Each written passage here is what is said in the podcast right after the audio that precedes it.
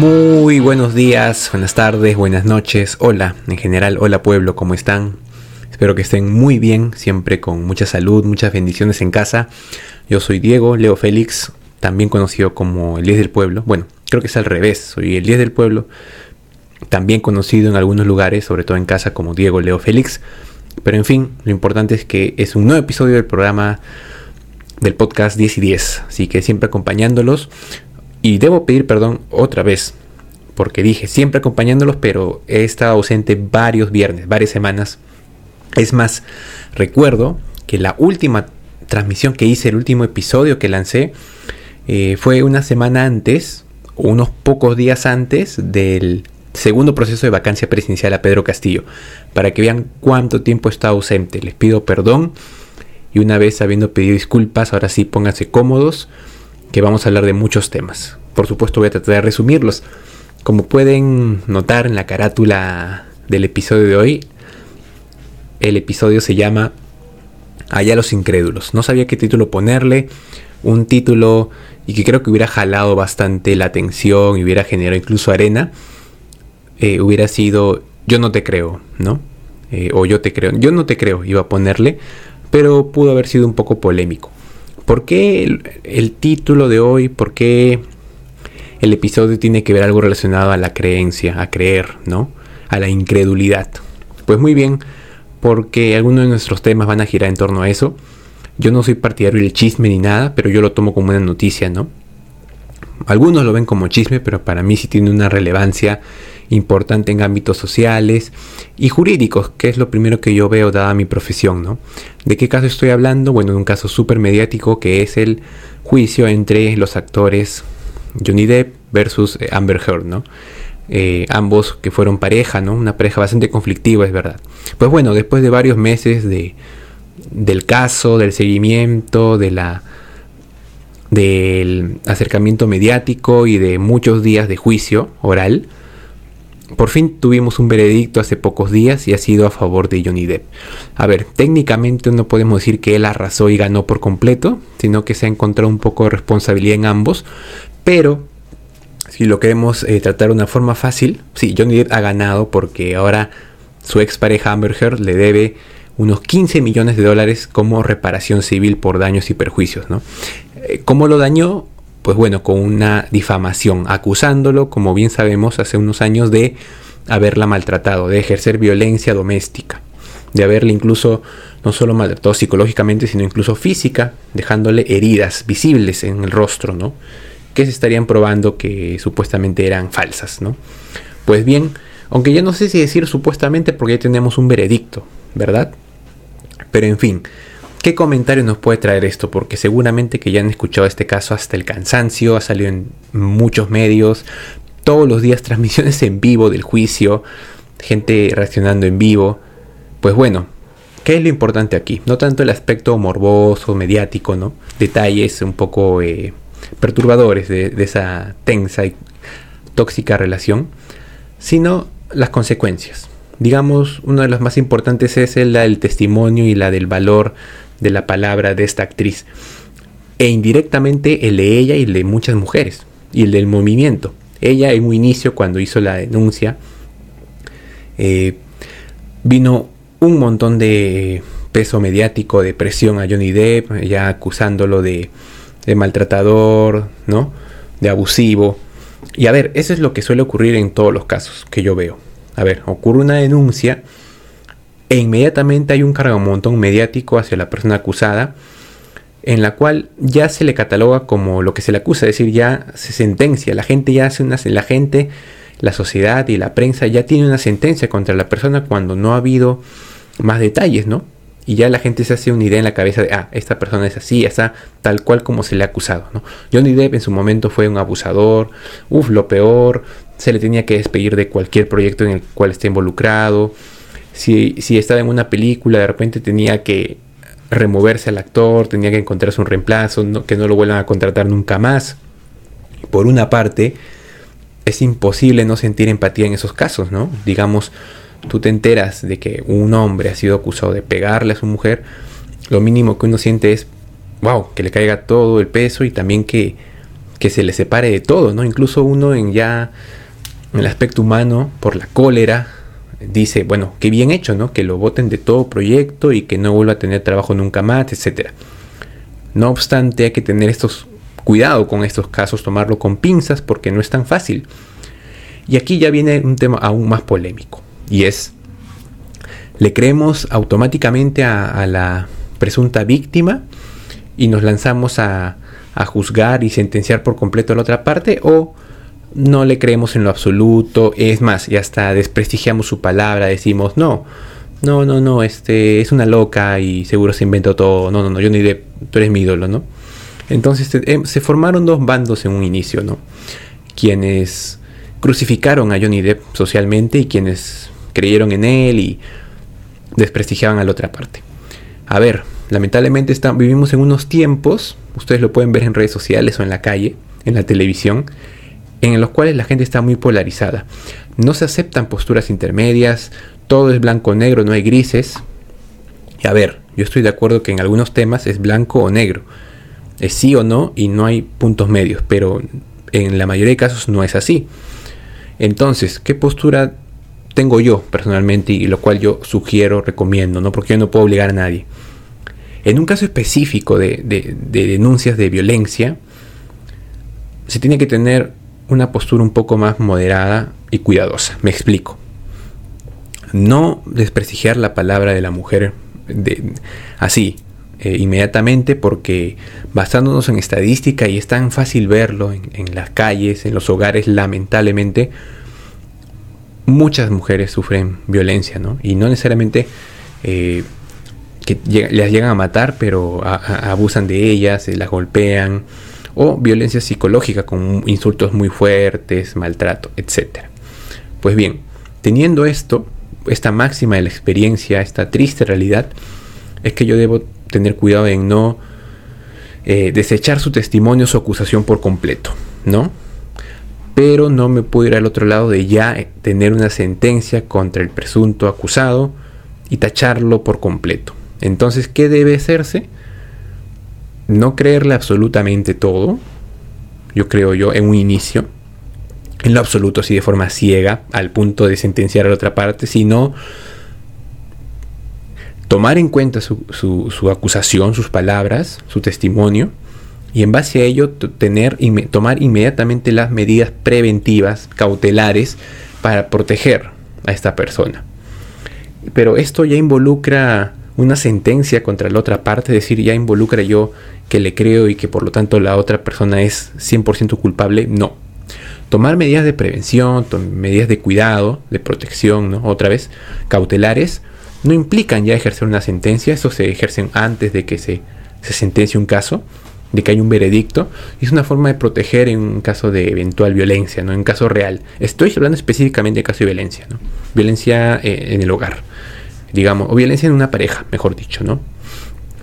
Se tienen que alejar a las dos personas, no pueden estar juntas, no pueden compartir espacios, eh, debe evitarse que el presunto agresor intente contactar con la otra persona porque podría amenazarle, ¿no? Podría hacerle sentir mal.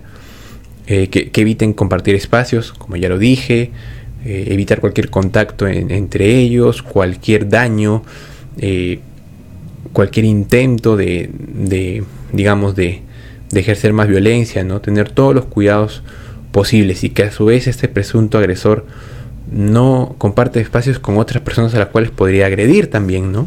Digamos. Estas medidas de presión se tienen que tomar durante todo el proceso, lo que dure una investigación.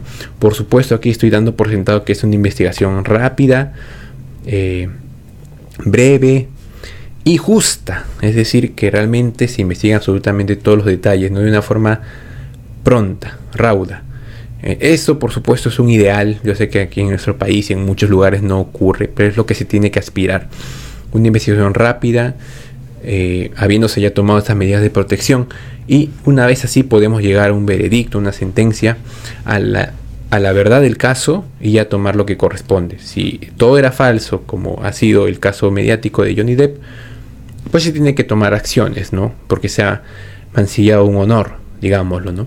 Pero si es cierto, ya se tomó la protección, la víctima se evita que, se, que sufra más y por supuesto absolutamente todo el peso de la ley para el agresor, sea hombre o mujer, absolutamente todo el peso de la ley como tiene que ser. No solamente porque es eh, lo que uno desea, ¿no? Sino porque es lo justo. Uno comete un delito, debe tener todo el peso de la ley. Entonces, esos son los, que, los casos que se deben tener. Yo creo que es una forma de evitar caer en extremos muy fuertes, ¿no? De creerle absolutamente una parte y por lo tanto la otra está en lo absolutamente equivocado y es una persona fuera de, fuera de sí y no cuerda, ¿no? No, esa es una forma, ¿no? De, de evitarnos esas posturas eh, tan extremistas que se suelen tomar en muchos temas. Eh, lo que yo pienso es lo que les acabo de contar y creo que es algo que toma en cuenta ambas eventuales realidades. Una en la cual es el caso es totalmente falso, como lamentablemente ocurren ahí, y otra realidad en la cual sí, esto pasó, y también la realidad nos demuestra que también ocurre. Ahora, entre un tema de proporcionalidad. Algunos sostienen, más algunas sostienen, que dado que en la mayoría de casos suelen ser verdaderos, hay que creer inmediatamente a la víctima, ¿no? De la acusación que haga. Y a ver, yo creo que el hecho de que hay una proporción mayor de casos reales todavía no, no, no nos puede permitir violentar un principio y un derecho fundamental y un derecho humano, que es la presunción de inocencia. Que nos guste o no es una realidad, es una garantía, parte de, un debido proceso, una garantía procesal, ¿no? Como repito, miren el nivel, ¿ah? es un, no es un tecnicismo, es un derecho humano. Entonces, se tiene que respetar de todas formas, ¿no? Eh, si no, ¿a cuántas personas mandamos a, a la cárcel o incluso en algunos países a la muerte sin verificar ¿no? realmente lo que pasó. Es muy peligroso. Y, miren, y, teniendo casos aquí en nuestro país donde gente inocente se va presa y gente presa es libre, imagínense, me traigo un tema ¿no? a colación que también se debatió en las semanas, que es, imagínense con, caso, con nuestra justicia implantar de nuevo la pena de muerte en el Perú. Sería un desastre por completo. Como les digo, ¿cuántas personas inocentes mandarían a matar? Sería terrible. Digamos, en un caso donde se, la verdad sale a la luz y una persona encarcelada se demuestra que es inocente, pues sale libre. Por supuesto que perdió muchos años de vida, incluso integridad física, pero, pero digamos, se trata de algo en reivindicar su libertad. En un caso donde fue condenado a muerte, ¿qué se puede, cómo se puede retrotraer la situación? ¿Cómo traemos a la persona de vuelta a la vida? ¿no? Imposible. El daño es irreparable, digámoslo. Pues bueno, eso es un poco mi opinión en este caso, en uno de las aristas del tema. El otro es Amber Heard, la actriz, con esa difamación, con todo ese teatro. Ha, desprestigiado eh, la imagen del movimiento Me Too o del movimiento feminista en general. Yo creo que sí, lamentablemente. Eh, yo no creo, no, no porque ella tenía la intención de hacerlo, digamos, sino porque eh, es eh, indirectamente ya las personas van a tener más cuidado, van a empezar a dudar de las palabras de, de mujeres en casos similares en vista de lo que ha ocurrido. Y, y, esa va a ser una, una, de las consecuencias, ¿no? Por supuesto que había mucha gente que ya desde antes ¿no? Querían desprestigiar al movimiento feminista, pero digamos, esto que ha pasado, esto no lo está haciendo un hombre, no lo está haciendo el patriarcado, no lo está haciendo un grupo de conservadores con el fin de sabotear el feminismo, lo, está, lo, ha hecho, lo ha ocasionado indirectamente una, una mujer, ¿no? Y, eh, digamos que es una de las... Eh, la, el personaje principal en el feminismo, ¿no? Actriz principal, una mujer muy famosa ha ocasionado un daño irreparable, creo yo, al movimiento feminista, de desprestigiar, desprestigiar más al, movimiento, ¿no? De lo que ya está golpeado. ¿Por qué? Porque muchas creyeron en ella, pusieron las manos al fuego por ella, ¿no? Y, ahora demuestra que todo lo que dijo es falso, ¿no? Entonces, comprobando lo que muchos eh, enemigos, rivales del movimiento feminista decían, ¿no? Hay denuncias falsas y ahora se comprobó que hay denuncias falsas también por supuesto. Pues bueno, es este algo lamentable para el movimiento y ahora bueno, sobre mi opinión sobre el movimiento merece un capítulo aparte. Es muy complejo. Eh, hay muchas variantes del propio movimiento, no es uno solo eh, ecuánime, hay muchas variantes y hay algunas cosas que se pueden tomar, digamos que me parecen rescatables, y muchas otras que no, ¿no? Es una opinión personal. Eh, seguro me van a decir, pero Félix, tú eres hombre, no puedes opinar. Bueno, entonces, este, pues, pues, pues, qué pena, ¿no? Pero bueno, es mi opinión y yo soy libre de darla. todos tenemos derecho, el derecho humano a la libertad de expresión. Y bueno, esa es mi postura, ¿no? En fin, este es uno de los temas que nos deja este famoso caso. Y como dije en un inicio, por supuesto que se tergiversó un poco ya al punto de que todo el mundo compartiendo el juicio en vivo, siguiéndolo como si fuera una competencia. Por supuesto que es muy interesante, se puede aprender también eh, de temas de derecho ahí, porque era un juicio. Eh, podía ser un buen ejercicio práctico de, un juicio en la vida real, ¿no? de la presentación de pruebas, de la argumentación jurídica, pero muchos lo hacían por el puro chisme. ¿no? Entonces, no tiene que ser esa la forma en la, cual debemos acercarnos a ese tipo de casos, sino tratar de extraer mensajes, aprendizajes, lecciones, ¿no?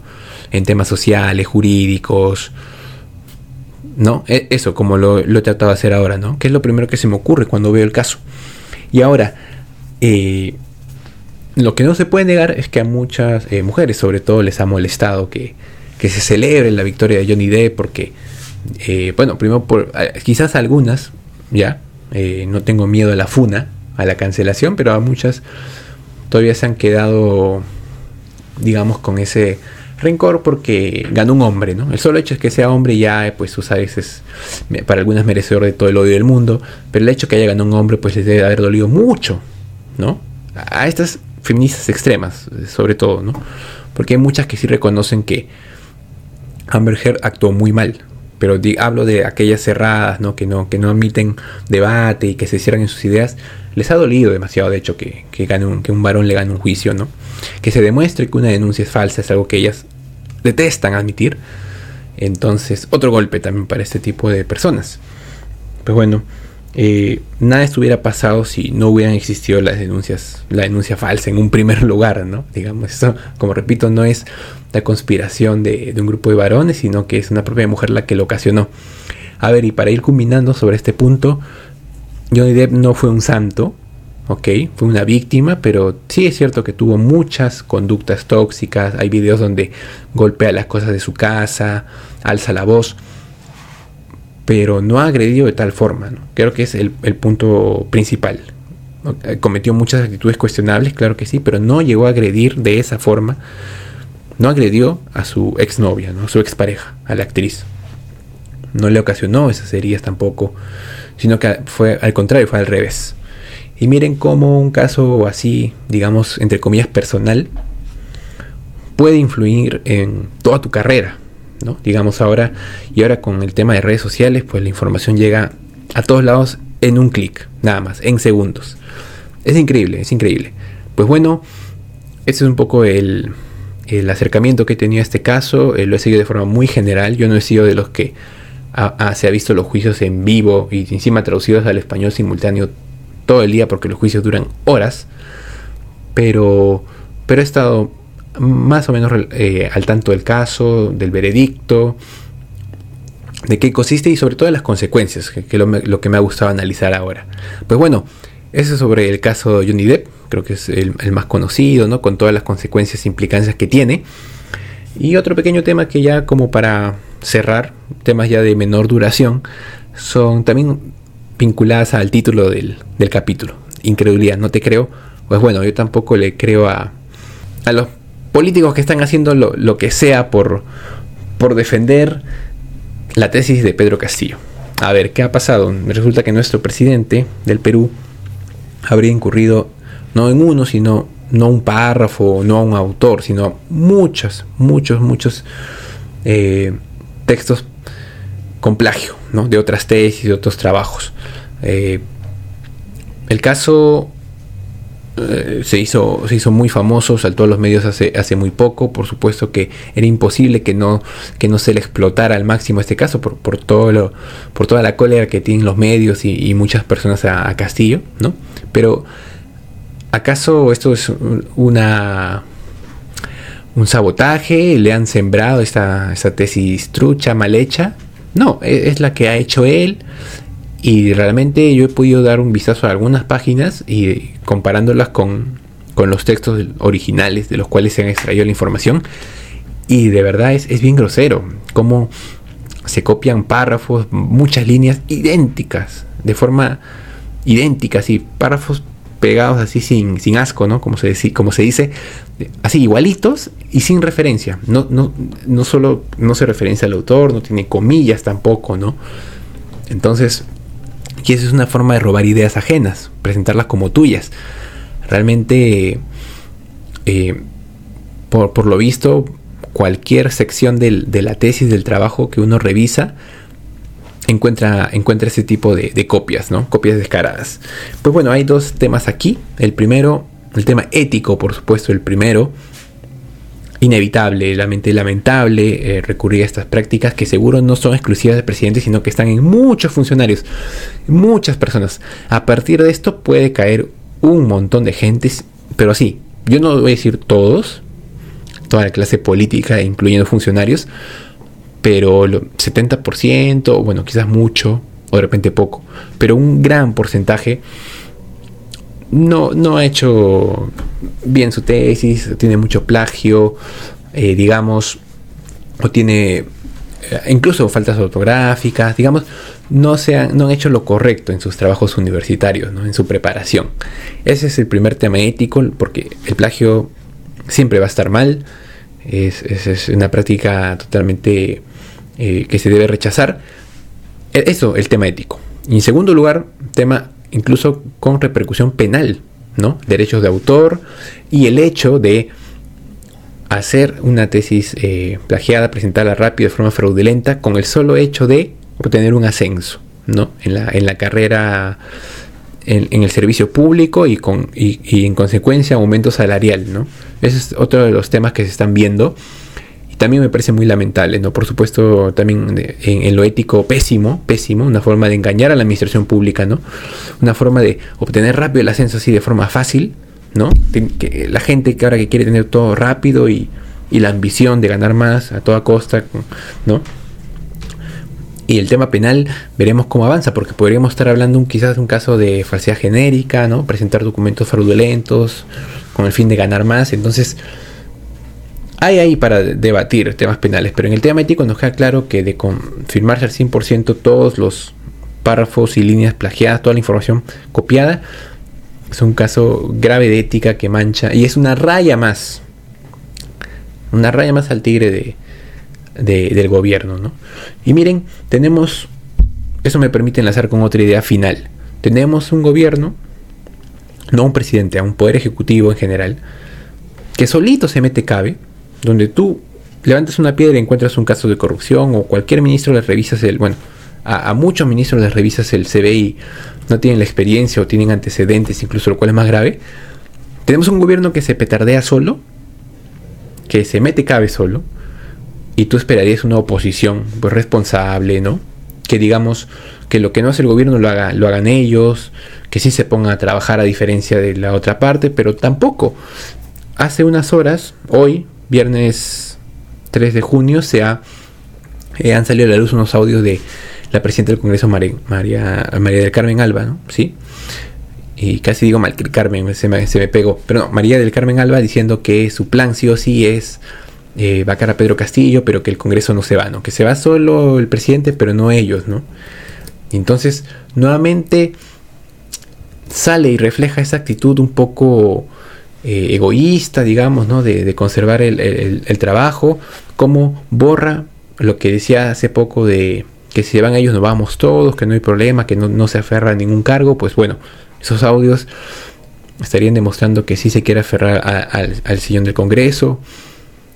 Y a ver, yo no quiero, yo no creo que, esa señora, la presidenta del Congreso, tenga la única intención, así, única motivación de vida ser la presidenta porque en principio le tocaría si se vacan al, presidente y a la vice. Pero, o sea, yo, no creo que la haga por eso, porque sería un puesto muy fugaz. A ver, un repaso. Cae el presidente, cae la vicepresidenta, y la presidenta del Congreso asume como presidenta interina, ojo, interina, con el fin de convocar elecciones. No es que se quede hasta el 2026, ojo ahí. De, lo contrario sería inconstitucional y, muy cuestionable, ¿no? Entonces yo no creo que tenga la única motivación de quedarse así para siempre, como una tirana, ¿no? Deshacerse del presidente y de su vicepresidenta para gobernar, sino que lo hace por el único fin de, pues, de, sacar a Castillo, ¿no? Que, es bastante cuestionable y que, digamos, no, no da la talla tampoco, ¿no? Entonces tampoco es que eh, haya mucho que defender ahí. Es verdad que muchas personas que desde el día uno se han, han hecho, han dado la vida para sacarlo, pero él no colabora, pues, ¿no? O sea, digamos, hay gente que ha quedado picona, es verdad, de las elecciones, todavía siguen gritando fraude, pero el gobierno no ayuda, ¿no? Digamos, él mismo da razones para querer sacarlo, ¿no?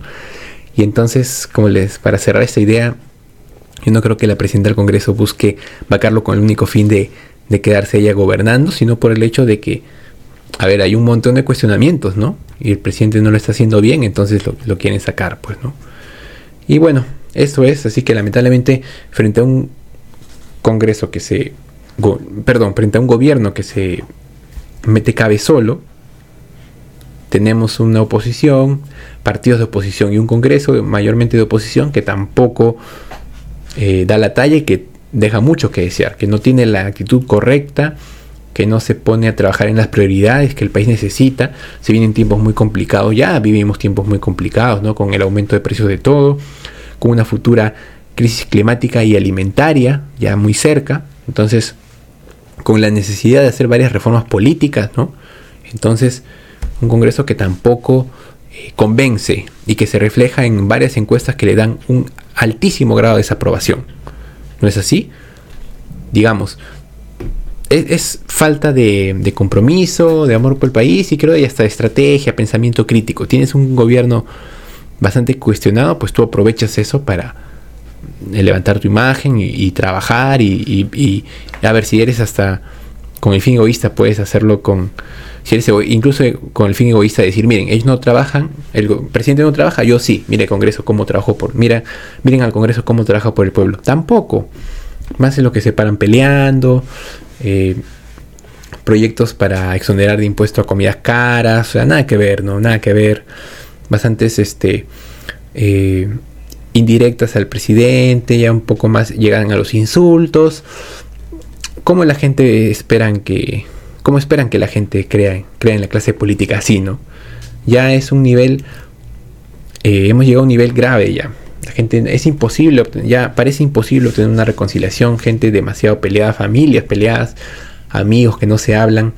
Ya estamos demasiado así tensos y en lo más mínimo Em, eh, nos atacamos, ¿no? Cualquier cosa nos, puede dividir en dos bandos, ¿no? 50-50 para debatir. Así que bastante lamentable la situación, la clase política no ayuda, no ayuda a que la gente pueda volver a creer en ellos, a que la gente crea, crea, en la política y se, se, meta a hacerla, ¿no? A cambiarla, pero no, si dicen, no, si voy a terminar así, ¿para qué entro, no? Y si no entran los buenos, con esta frase termino, si no entran las buenas personas a hacer política, ¿qué va a pasar? Pues los malos tienen el camino libre, ¿no? Esa es la consecuencia. Y miren quién, quién gobierna, ¿no? ¿Quién, ¿Quiénes gobiernan, ¿no? Entonces, nuevamente, no es solo culpa de los malos que entran, los malos candidatos, las personas sin experiencia, con, con antecedentes penales, sino que es culpa de los buenos, del silencio de los buenos. Así que para reflexionar y orar mucho por nuestro país en caso de, de que sean creyentes. Muchas gracias por escucharme, por estar en mi regreso. Espero, no, espero no, me comprometo a hacer esto constantemente. Estuve bastante ocupado y encima la semana pasada que quería regresar sí o sí. Eh, debo comentarles que tuve eh, el sensible fallecimiento de mi tío Pepe. Este es un eh, homenaje para él. algunos de los que, los que están escuchando el programa lo llegaron a ver o escucharon de él, los que me conocen de cerca. Pero bueno, en general él fue mi, mi, segundo padre, ¿no? Con el que viví en mi casa. Muchísimos años, ¿no? Entonces casi toda mi vida. Entonces de verdad, eh, en la casa muy, muy tristes por él. Ya hoy es una semana de su entierro. Pero les comento que ante estas situaciones los cristianos tenemos un consuelo superior. Y no solamente el hecho de que ya no sufra aquí en la tierra las enfermedades, sino que además lo vamos a volver a ver en el reino de los cielos, ¿no? porque tuvo Cristo en su corazón. Muchas gracias amigos, familia, quien, quien escuche. Muchas gracias por, por estar conmigo y nos vemos el próximo viernes. Y de todas formas igual estoy en las redes sociales, sobre todo en Twitter hablando de esos temas, escribiendo durante la semana, pueden ver mi Instagram también, ahí bueno, ahí no, no subo tanto, más subo memes y fotos personales, pero contenido del fin y al cabo. Muchas gracias, muy buenas noches, que Dios les bendiga. Ah, y feliz inicio del mes de junio.